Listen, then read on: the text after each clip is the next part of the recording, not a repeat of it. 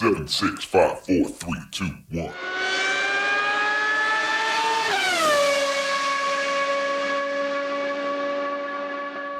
Herzlich willkommen zu Formel 1, dem Podcast mit Christian, einem spanischen Formel 1-Fan. Und mit Frank, einem deutschen Formel 1-Fan. Heute sprechen wir über den großen Preis von Monaco 2022. Und ich würde sagen, Bilanz des Wochenendes, Ferrari ist eine Gurkentruppe. ja, also ich würde auch sagen, Regen macht Monaco spannend und ähm, das Rennen der Zweitfahrer der Top-Teams war das Wochenende. Das Wochenende der Zweitfahrer, ja. ja. Ob Regen Monaco spannend macht, weiß ich nicht, aber es ist zumindest eine Möglichkeit, das Rennen etwas spannender zu machen, als es ohne Regen wäre. Ja, du musst doch zugeben, dass äh, nur wegen den Regen und der Kombination mit den Reifen und den Stops das überhaupt was was war, weil im ja. Normalfall wären die losgefahren und wahrscheinlich, mit sehr großer Wahrscheinlichkeit auch so zurück äh, zu Ende gefahren, vor allem, weil äh, 1 und 2 war Ferrari und 3 und 4 war Red Bull. Also da war auch, sie konnten sich covern und eigentlich wäre das Normalrennen wäre wahrscheinlich sehr langweilig gewesen, schätze ich mal. Ja, im Prinzip ja. Das Spannende in Monaco ist natürlich, wenn man auf die vergangenen Jahre guckt, immer, dass irgendwer an irgendeinem Zeitpunkt meistens doch sein Auto in die Bande setzt und wir dann Safety Cars oder rote Flaggen haben. Äh, bei roten Flaggen hast du die Chance auf einen zweiten stehenden Start und ein stehender Start ist ja eigentlich immer der spannendste Moment des Rennens. Dieses Wochenende hatten wir keinen einzigen stehenden Start. Aber ich würde sagen, fangen wir doch einfach mal vorne an und äh, wenn wir vorne anfangen, würde ich sagen, reden wir mal kurz über das Qualifying, über den Samstag, denn da war es ja noch trocken. Ja, also da war, da ist auch nicht viel passiert. Also eigentlich habe ich deine eine Frage eher an dich.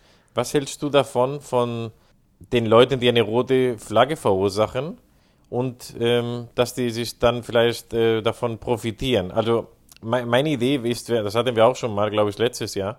In diesem Fall war es ja der Sergio Perez, der eigentlich auch nicht die Nummer 1 war im, im, in diesem Zeitpunkt, ja. Aber diese Sache immer, dass jemand eine rote Flagge verursacht und dann andere, die vielleicht sich verbessern, keine Chance mehr haben, da, also da, das zu bekommen.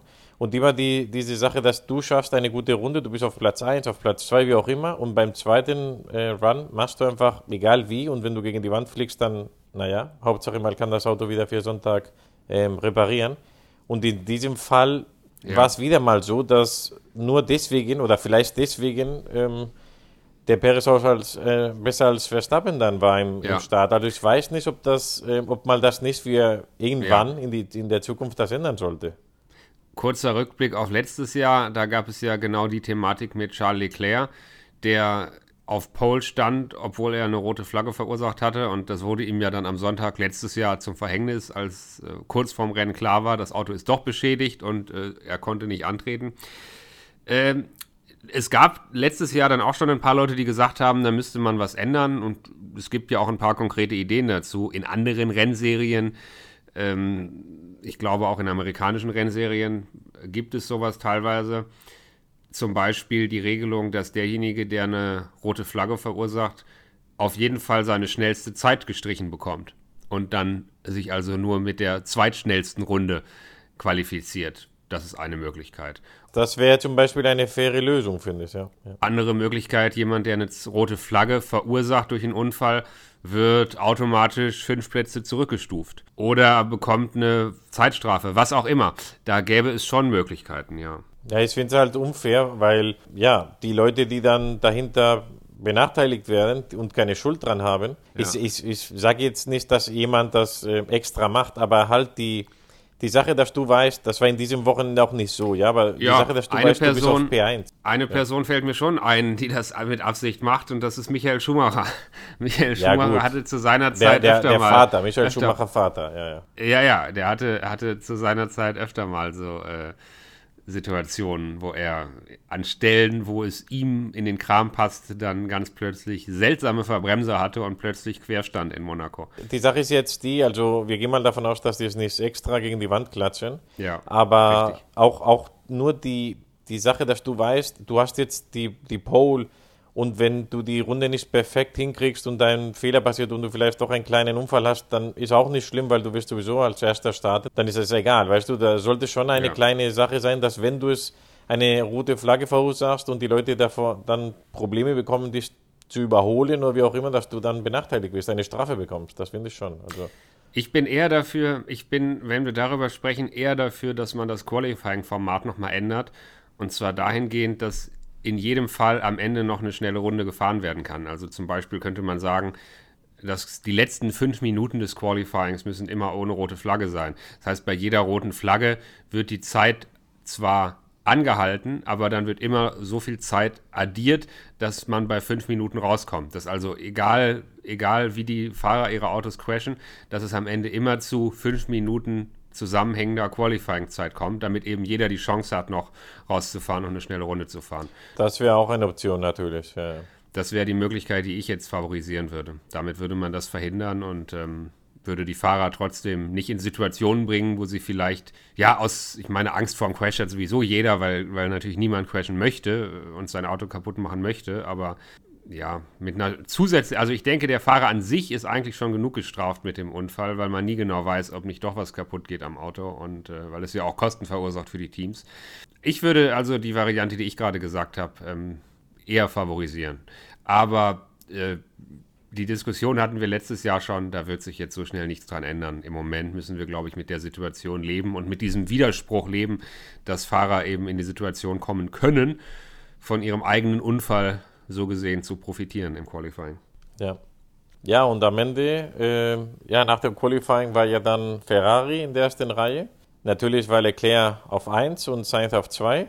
Und ähm, dahinter halt die Konkurrenz mit dem Unterschied, äh, wie ich vorher gesagt habe, wegen dem Unfall äh, von Perez, dass äh, Perez als Dritter gestartet ist und Verstappen als Vierter. Und somit sah das erstmal danach aus, dass äh, es vielleicht für Leclerc mal ein schönes Wochenende in Monaco sein wird, weil er ja immer Pech gehabt hat. Aber dann kam der Regen. Dann kam der Regen, richtig. Und der war angekündigt für Sonntag. Zwischendurch sah es so aus, als würde er doch nicht kommen. Und pünktlich vor 15 Uhr, pünktlich zum Rennstart, hat es dann wirklich geschüttet in Monaco. Und dann ist das passiert, was man als Formel 1-Fan immer fürchtet. Erst freut man sich auf den Regen, dann kommt der Regen und dann wird nicht gestartet wegen zu viel Regen. Ja, das ist auch immer schade, weil das mischt die Sachen immer auf. Ich weiß noch, als Jenson Button, das war ja, der war ja berühmt, dass er dann immer mit einem schlechteren Auto dann tolle Ergebnisse bekommen hat, weil er dann besser war auf nasser Strecke. Aber jetzt in den letzten Jahren ist halt immer Sicherheit und so und am Ende, ja, dann wird nicht gestartet oder nur Rolling Start und ja, ist halt etwas ärgerlich als Fan. Aber ich habe mich auch zwischenzeitlich und du auch, ich habe es ja gelesen auf Twitter, Sorgen gemacht, dass das ein Spar wird oder so. Also, dass ja, die dann gar nicht fahren. Die Sorge war da, denn erst wurde der Start auf neun Minuten nach drei verzögert. Ja, keiner wusste so richtig, wann es denn wirklich losgeht. Dann ging es hinter dem Safety Car los. Ähm, alle eben auf Full Wet Reifen hinterm Safety Car. Zwei Runden hat man, glaube ich, geschafft hinterm Safety Car. Dann wurde das Rennen abgebrochen mit einer roten Flagge. Äh, es standen wieder alle in der Boxengasse und keiner wusste so richtig, ob es wirklich nochmal weitergeht. Und kurzzeitig machte sich die Sorge breit, dass es nicht weitergehen könnte. Ähm, ich habe dann aber hinterher erfahren, es gab wohl tatsächlich ein paar konkrete technische Probleme. Man hatte Sorge, dass die, die ähm, Startampel nicht funktionieren könnte, weil man da wohl äh, elektronische Probleme hatte. Ähm, die Teams hatten teilweise auch durch eindringendes Wasser ein paar elektronische Probleme, also da gab es wohl konkrete Schwierigkeiten. Und am Ende ging es ja dann zum Glück doch weiter und man hat sich für einen Start entschieden. Allerdings, wie ich eben schon sagte, kein, kein stehender Start, sondern das war dann eben wirklich ein Wochenende komplett ohne stehenden Start. Nach der Unterbrechung ging es dann weiter mit dem rollenden Start, nachdem das Safety Car wieder reingekommen ist. Ja, da war auch ein bisschen wieder Chaos. Die ersten zwei Runden, bevor sie abgebrochen haben, die haben ja gar nicht gezählt erstmal. Also da sollte eigentlich die Rundenzahl schon runtergehen oder die Uhrzeit, aber haben die nicht gemacht, haben die vergessen, wie auch immer. Und dann, als das dann zum zweiten Mal losging, dann, auch hinterm Safety Car, auf einmal haben sechs Minuten gefehlt. Aber auch erst nach ein paar Kilometer oder so. Also die haben auf einmal gemerkt oder einfach gedacht, na, dann schätzen wir einfach sechs Minuten weg. Weil da war ja auch wieder das Risiko berechtigt, dass man halt an das Limit kommt, wo man dann das Rennen durch Zeit abbrechen muss, was ja auch passiert ist. Und ähm, ja, dann, dann muss man aber eine Uhrzeit wissen, seit wann das losgeht. Und theoretisch, laut Reglement, das war auch in Spanisch im Fernsehen Thema, ist es, wäre es halt gewesen direkt beim ersten rollenden Start, weil die über die Linie gefahren sind. Aber die Uhr haben sie dort vergessen anzumachen. Also, ja, war ein bisschen komisch. Ja, äh, allerdings auch wieder ein bisschen typisch Formel 1 so eine Situation, wo man eigentlich vermuten würde, dass zumindest die Profis, die die Rennen im Fernsehen kommentieren, dass zumindest die wissen, was Sache ist und, und klar sagen können, wie lange das Rennen jetzt dauert und ob die Runden runterzählen oder ob die Zeit runterzählen. Aber die waren auch verwirrt und konnten es nicht so richtig beantworten und dann musste man sich einfach darauf verlassen. Irgendwann wurde im Fernsehbild die Einblendung der Rundenzahl durch die Einblendung der runtertickenden Uhr ersetzt und dann wusste jeder so einigermaßen, was Sache ist. Aber warum und weshalb und auf welcher Grundlage konnte irgendwie keiner so richtig erklären. Also da, da muss ich meine typisch. spanischen Übertragungsleute in Schutz nehmen. Die haben das schon, also zumindest einer, der war auch ähm, Renndirektor in einem Team früher, der hat schon gesagt, wie das im Reglement ist. Ihm hat es nur gewundert, dass sie halt nicht die Zeit gestartet haben in deren App oder was auch immer. Ich weiß nicht, wie die das ähm, prüfen im Fernsehen. Aber er hat gesagt, eigentlich zählt es direkt da. Aber die haben es halt nicht gestartet ja. und dann wussten die halt nicht jetzt, ob die einfach die zwei Runden umsonst gefahren sind oder nicht, die ersten zwei. Alles ein bisschen komisch, aber ist nicht das erste Mal, dass die Formel 1 so Sachen macht. Also, ja. Jetzt mal abgesehen von dem Umstand, dass man Sorge hatte, die Startampel könnte ausfallen oder nicht richtig funktionieren, was natürlich echt peinlich gewesen wäre. Hättest du es besser gefunden, den stehenden Start zu machen?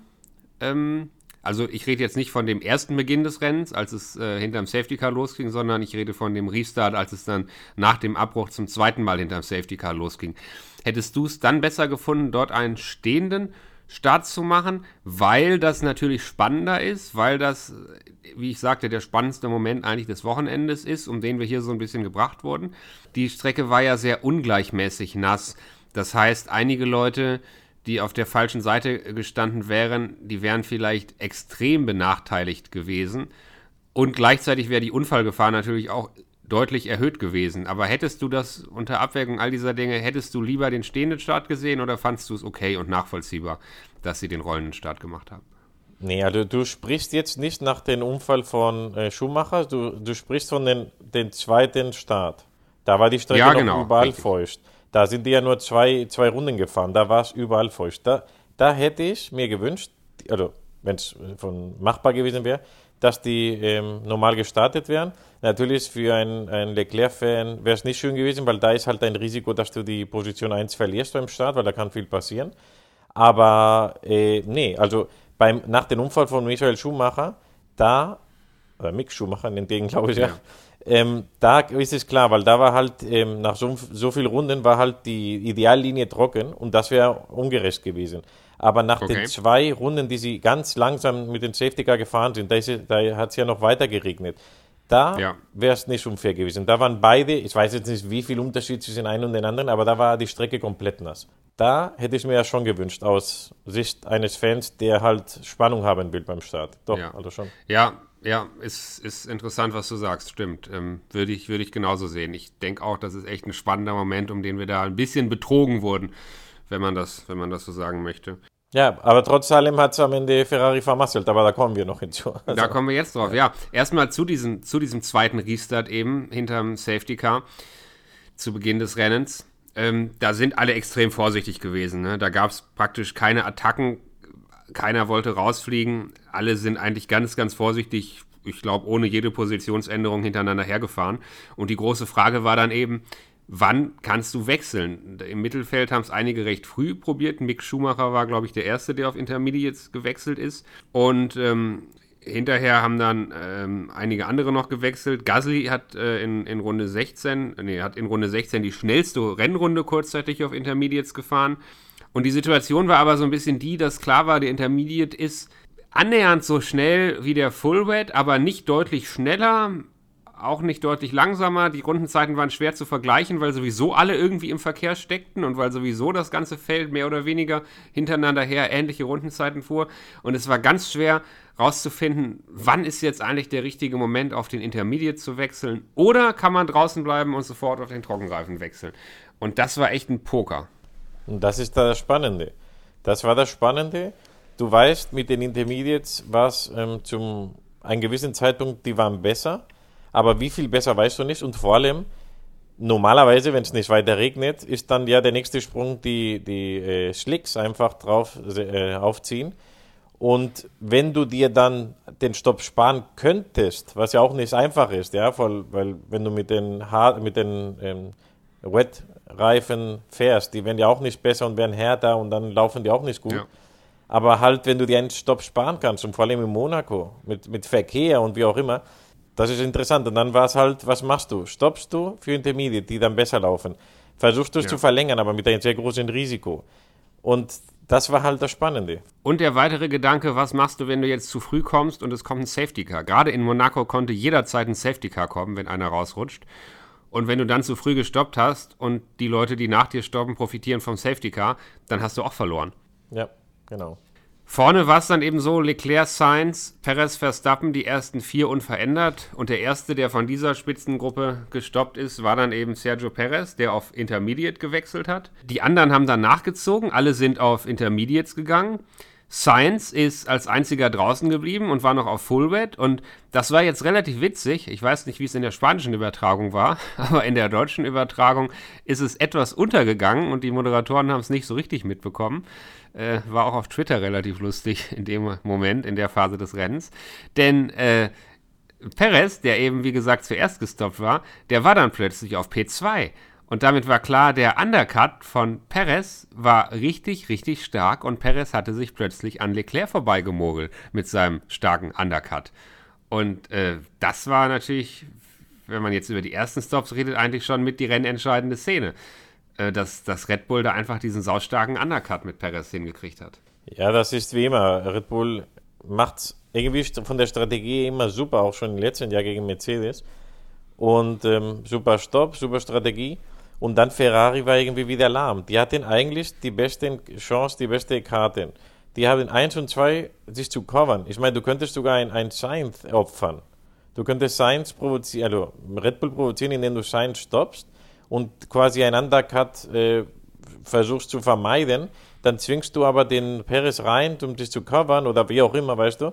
Aber statt das zu machen, haben die einfach gesagt, ja, wir fahren weiter, haben erstmal, ähm, wie du schon sagst, den Undercut von Perez geschluckt oder schlucken müssen. Und was danach kam, ich weiß nicht, ob du das schon erwähnen willst, aber was danach kam mit den Stops von, von Sainz und Leclerc gleichzeitig, also das waren schon, um jemanden ja. zu feuern im Team. Also.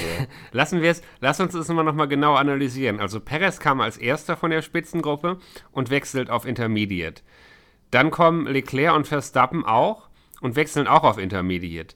Jetzt ist Sainz als einziger draußen geblieben von der Spitzengruppe, ist immer noch auf Full Red unterwegs. Hinter ihm ist aber eben direkt Perez, der vorher auf 3 war. Das heißt, Boxenstopp bereinigt, führt Perez an dieser Stelle das Rennen schon an, weil Sainz eben noch nicht in der Box war. Und jetzt. Ja, aber Sainz hat selber gesagt, er will direkt auf Slicks wechseln. Das hat er ja genau, gesagt, bevor Perez an ja. ihm dran war. Also er wollte das nicht. Ja. Und ähm, das ist schon die Stelle, wo Ferrari ein bisschen was anders gemacht hat mit Sainz, weil sie mit Sainz eben wirklich nur einen Single-Stop probiert haben und ihn eben direkt von den Full Wets auf die Slicks haben wechseln lassen. Also in, in den spanischen ähm, Fernsehen war das so gesagt, dass Sainz sich ähm, äh, das selber verlangt hat. Ja, also dass Ferrari ja. hätte ihn auch reingeholt und dass die einzige äh, Variation in der Strategie war nur, weil Sainz gesagt hat, nein, ich will warten. Sonst hätte er auch die Position verloren, dann wäre wahrscheinlich hinter Verstappen dann oder so. Keine Ahnung. Wir haben in dieser Saison halt schon öfter gesehen, dass Undercuts echt stark sein können. Und ich finde, man hätte sich schon bei dieser ersten Runde Boxenstops aus Ferrari-Sicht hätte man sich sofort covern müssen gegen den Undercut von Perez und nicht noch eine Runde länger warten dürfen. Ein bisschen Pech kam allerdings auch noch dazu. Perez konnte eine super Inlap und super Outlet farmen. Und äh, wenn ich das richtig mitbekommen habe, dann, dann wurde Leclerc teilweise ein bisschen behindert in seiner, in seiner Outlap. Und ähm, ja, das lief halt wirklich. Also, erstmal war es natürlich ein Fehler von Ferrari, länger draußen zu bleiben als nötig, aber dann kam auch noch ein bisschen Pech dazu. Und damit war Perez dann eben schon vorne auf P2 und bei dieser zweiten Boxenstopp-Runde bei der dann eben Sainz seinen ersten Stop gemacht hat und alle anderen den zweiten Stop und alle auf Trockenreifen gewechselt sind, da, wie du gesagt hast, da hat Ferrari es dann endgültig vermasselt, weil da diese Nummer mit Leclerc am Boxenfunk, Box, Box, Box, stay out, stay out, stay out und er war schon in der Einfahrt und muss dann da warten, äh, während Sainz abgefertigt wird. Das war halt wirklich, ja, strategisches Desaster. Ja, das war ganz schlimm, weil dass er, dass er das Rennen nicht mehr gewinnt, war ja klar, also denke ich auch für ihn schon. Aber das war dann sehr bitter, weil während diese Sekunde oder ja, es war diese Sekunde, die er warten musste, bis Sainz fertig ist, hat ihn Verstappen überholt. Und das war das Problem, weil ich meine, es, wär, es ist schon bitter genug, dass du wieder mal Pech hast in deinem ähm, Heimrennen und dass du nicht auf Platz 1, wo du startest, auch landest, in Monaco, wo es eigentlich normal ist oder sehr oft passiert. Aber wenn du dann Dritter gewesen wärst und Verstappen Vierter, dann sagst du, naja, scheiße, aber trotzdem, ich habe ein paar Punkte wieder gut gemacht. Aber so ist es ja gekommen, dass er sogar Punkte verloren hat, wieder mal. Also sehr bitter, sehr bitter. Ja, es wäre schon schlimm genug gewesen, dieses Rennen nicht zu gewinnen aus Ferraris Sicht, wo sie wirklich, was die Pace angeht, definitiv schnell unterwegs sind, wahrscheinlich die schnellsten Autos im Feld und dann die Doppelführung durch Strategie zu verlieren, ist schon bitter genug. Aber wie du sagst, für Leclerc am Ende auf P4 rauszukommen, ist natürlich, natürlich absolut Worst Case.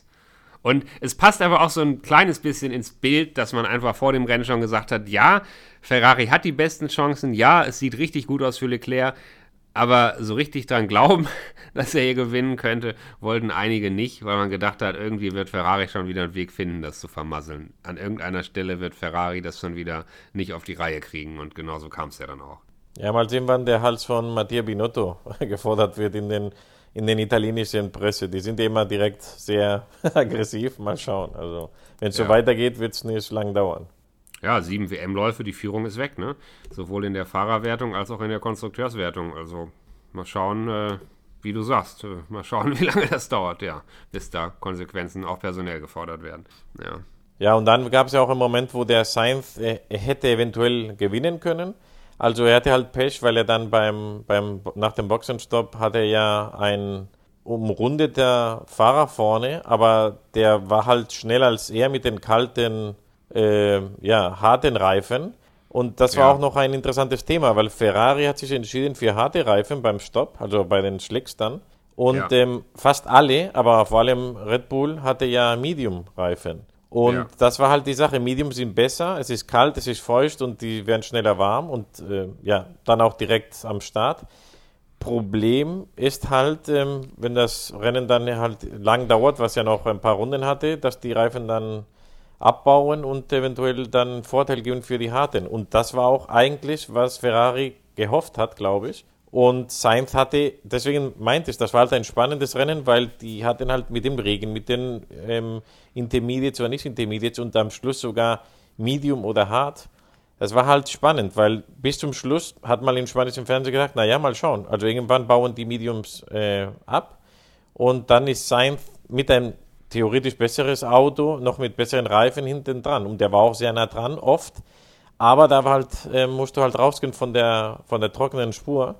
Und man hat ja gesehen, ja, ähm, ja der stand einmal komplett quer. Also das wäre direkt gegen die Wand gegangen. Und dabei war es noch relativ langsam. Also. ja, Toto Wolf hat nach dem Rennen gesagt, du musst in Monaco fünf Sekunden schneller sein als der Vorherfahrende, um überholen zu können.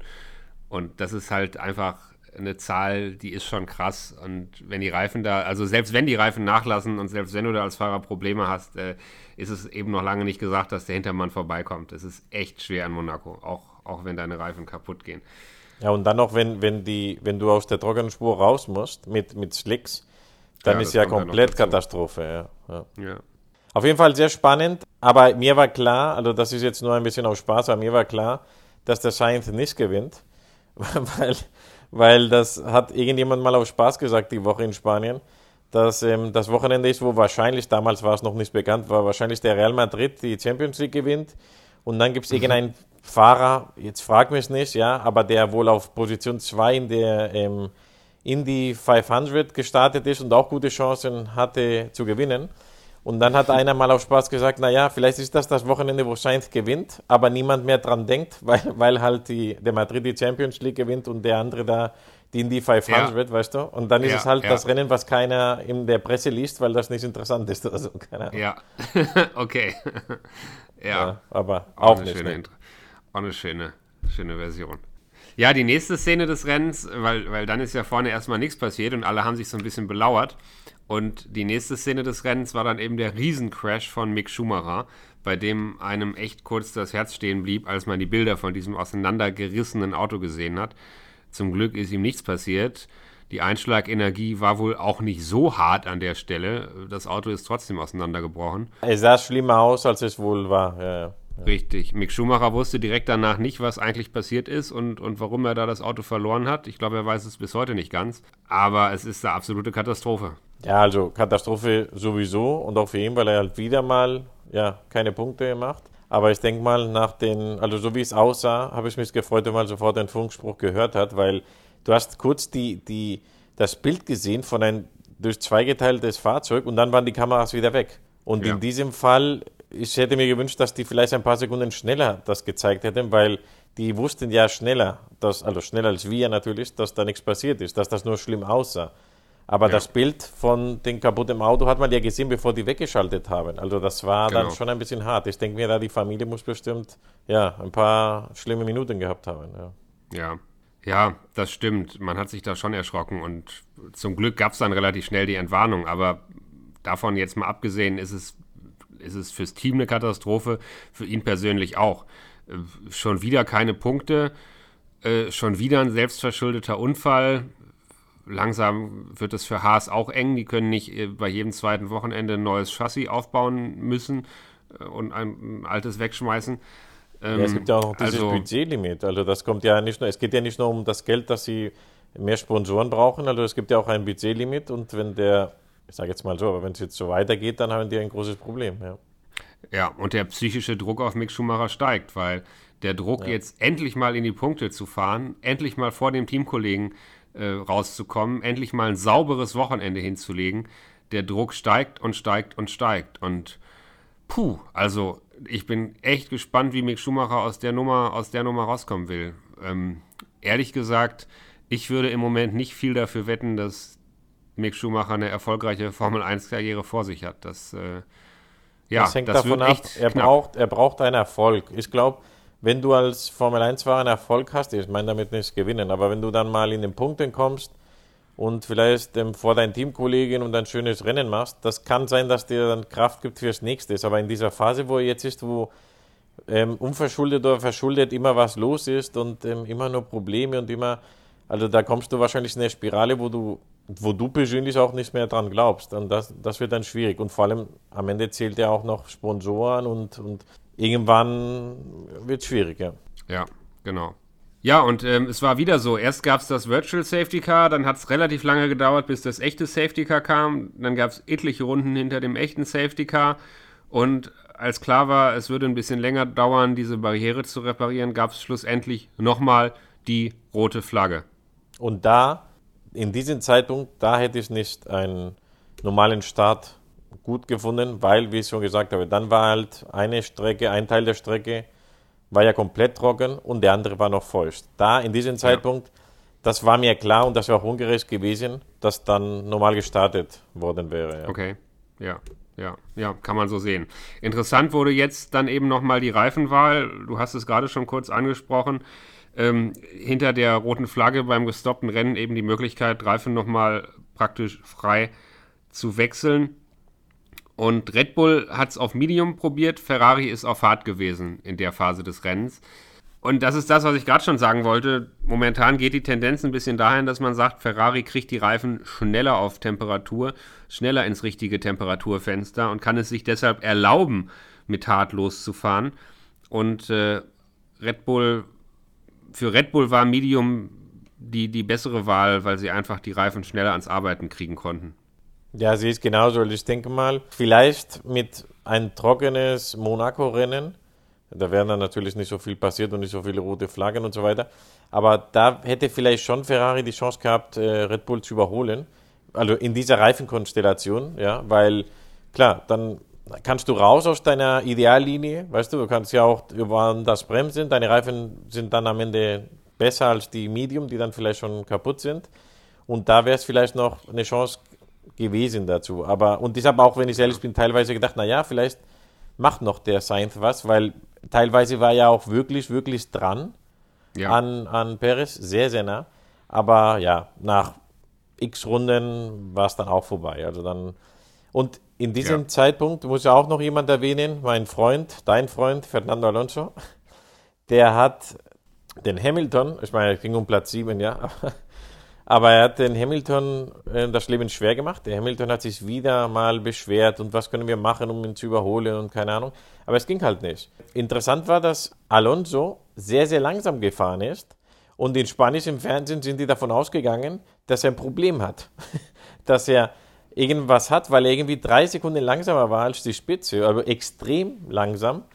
Und das hat auch den Hamilton verzweifelt. Und ähm, okay, im Nachhinein hat man dann gesehen, als die gesagt haben, du, der Ocon hat eine Zeitstrafe, du musst äh, pushen, weil sonst äh, schaffen wir den Abstand nicht und so, dass er dann einen Moment lang hatte sogar die schnellste Runde. Also das Ja. hat dann gezeigt, dass es wohl doch kein Problem war. Aber am lustigsten fand ich dann im Interview. Im Interview, ich weiß nicht, ob im deutschen Fernsehen auch interviewt, oder wahrscheinlich wurde er interviewt, aber ob die was gezeigt haben. Der hat gesagt, er hat halt gedacht, mit dem Medium kommt er nicht bis zum Schluss, deswegen musste er Reifen sparen. Er wusste, er schafft es nicht an, ich glaube, Norris war vor ihm. Er hat, er hat gesagt, er konnte sowieso nicht an ihm vorbei.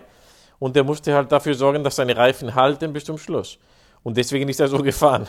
Und er hat gesagt, er hat Spaß gehabt. Und als er dann gesagt hat, bekommen hat, du, du musst Gas geben, dann hat er Gas gegeben.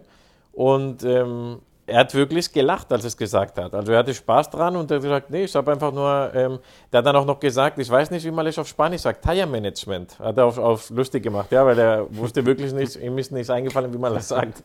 Also er hat einfach nur langsam gemacht, weil er wollte. Aber es war wirklich schon lustig zu sehen. Eigentlich das komplette Feld, äh, maximal anderthalb, zwei Sekunden Abstand von Fahrer zu Fahrer und vor Alonso plötzlich eine 30 Sekunden Lücke auf Norris. Also Alonso hat wirklich das Feld dort in zwei geteilt. Äh, ja, genau wie du sagst. Und als es drauf ankam, als er dann eben ein bisschen anziehen musste, weil Ocon hinter ihm eine 5 Sekunden Zeitstrafe hatte und ein bisschen Abstand gewinnen sollte, da fährt er plötzlich die schnellste Rennrunde. Also das war schon wirklich amüsant, ja. Und es war gut für Norris, denn Norris hatte durch diesen großen Abstand ähm, zu Alonso die Möglichkeit, noch einen freien Boxenstopp zu machen und hat sich am Ende die schnellste Rennrunde geschnappt als Sechster. Ja, das war halt das Blöde. Das war halt das ne der Nebeneffekt, weil er so viel Abstand gelassen hat. Aber ja, Ja. jeder sein Rennen und das war halt sein Rennen in diesem Moment. Ja. Ja, ja, ganz genau.